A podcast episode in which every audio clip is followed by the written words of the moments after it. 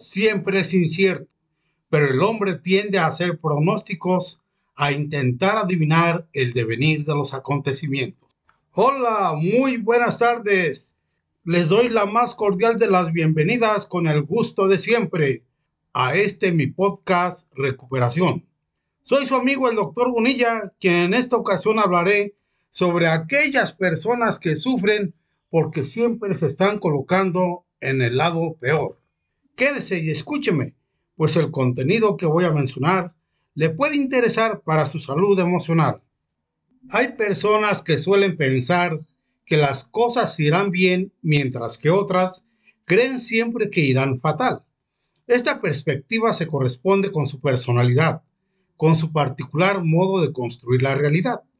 Las que se ponen siempre en lo peor son personas pesimistas, de latín, pessimum, lo pésimo, lo peor.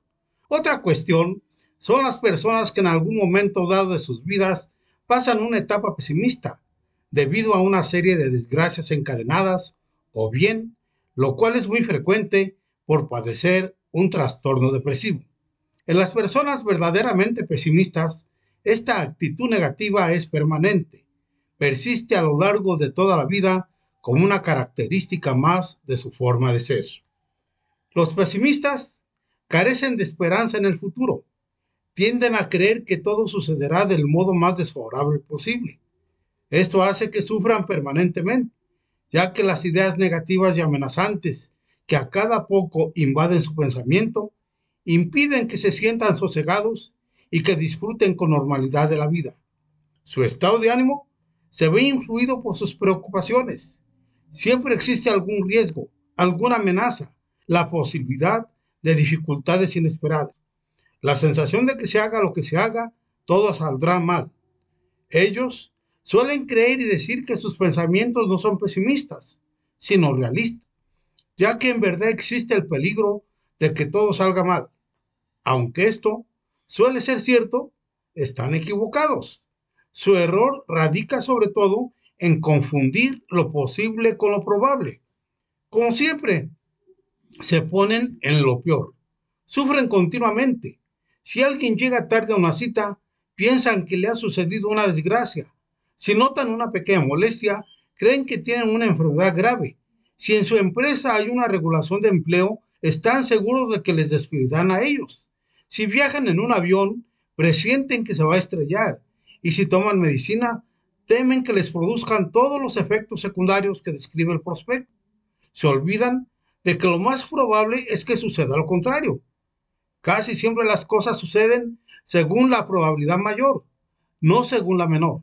Pero para ellos, el hecho de que existe algún riesgo de que algo vaya mal, por mínimo que sea, se convierte en una posibilidad muy probable, que por tanto condiciona su pensamiento, su estado de ánimo y su comportamiento. Su frase es, es raro, pero me puede tocar a mí. Como todo es posible, ya que la vida está llena de hipotéticos riesgos, viven continuamente inmersos en esa sensación de amenaza, sufriendo aterrorizados el desenlace fatal que en su mente han imaginado. En términos generales, lo sano es comportarse en la práctica con si lo que es muy improbable, pues imposible. Pasear despreocupados, sin miedo a que nos caiga en la cabeza algo que nos mate, andar por la acera sin temer que un coche suba y nos atropelle, coger un autobús sin miedo a tener un accidente, ir por la calle sin miedo a que explote una bomba y a comer en un restaurante sin miedo a contraer una intoxicación alimenticia.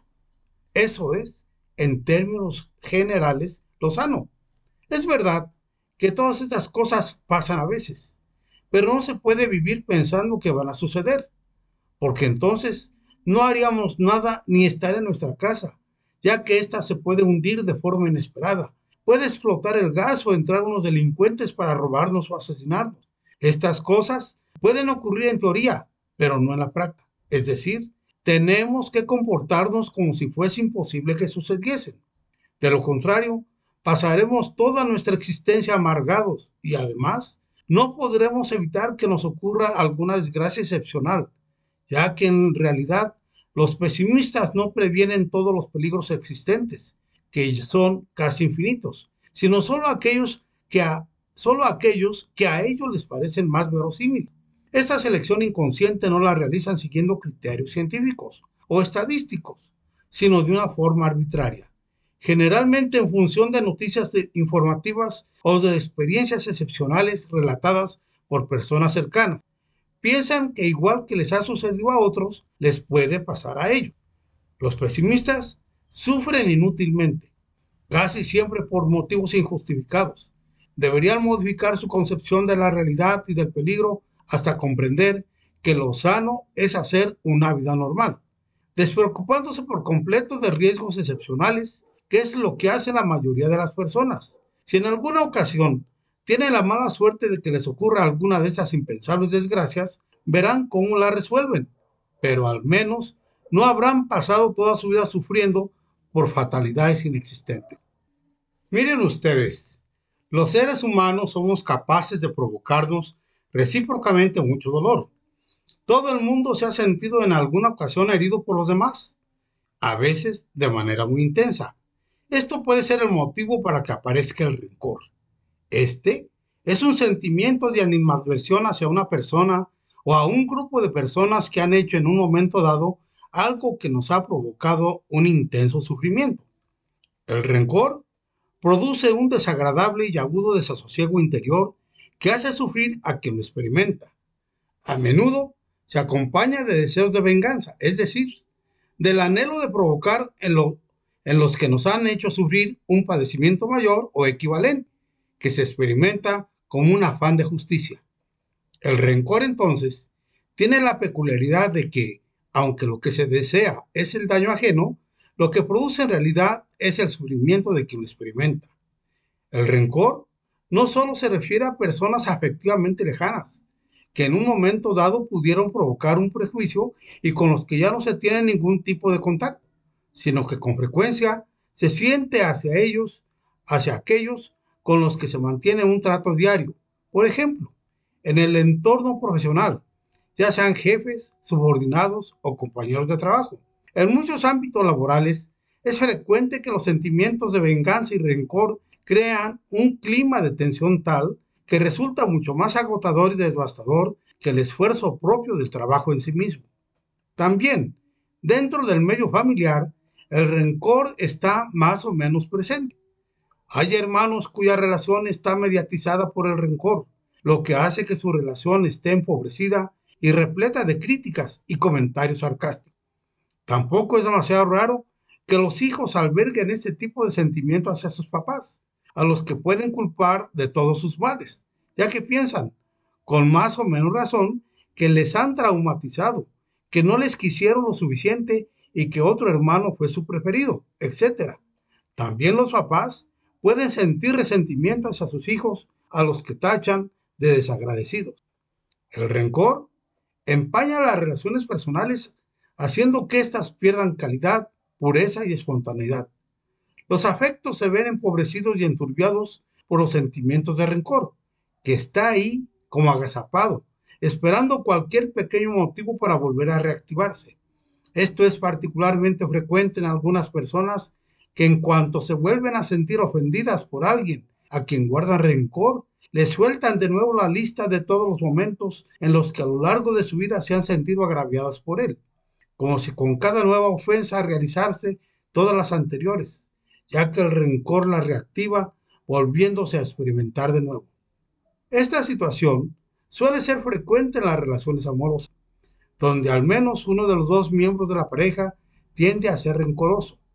Esta animosidad dificulta que brote y se mantenga el auténtico afecto propio de este tipo de relaciones, ya que hace que cualquier demostración de verdadero cariño por parte del otro se acompañe de recuerdos sobre la ofensa sufrida que desvirtúan y anulan el clima amoroso.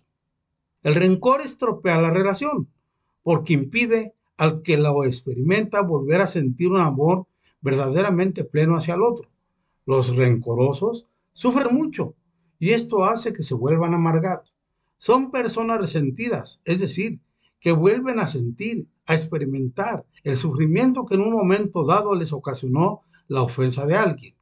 Esta, esta vuelta una y otra vez al pasado es lo que caracteriza al rencor, es lo que provoca que no pueda cicatrizar la herida y que se agrande y se reactive al volver a pensar en ella. Son incapaces de perdonar.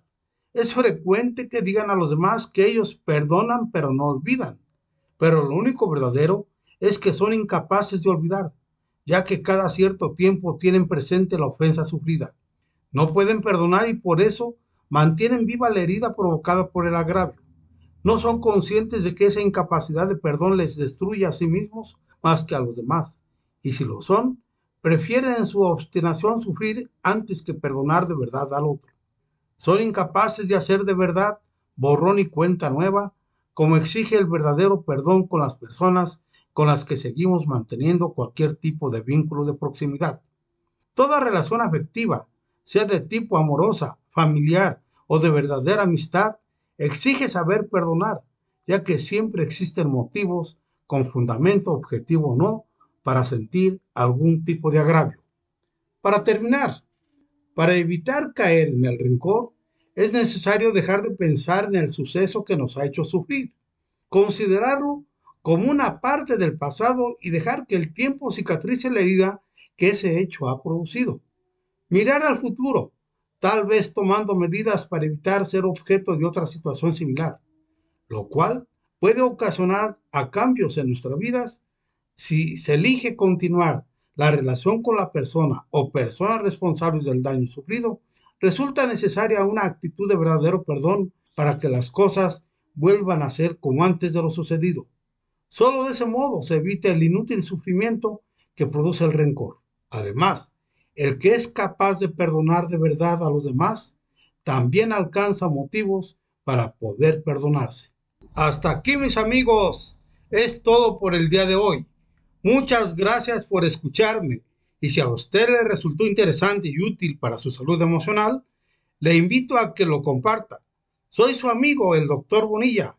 Cuídese, no salga de casa si no es necesario y si tiene que salir, por favor, use bien el cubrebocas. Y les recuerdo, el día 6 de junio hay que salir a votar. ¡Vámonos!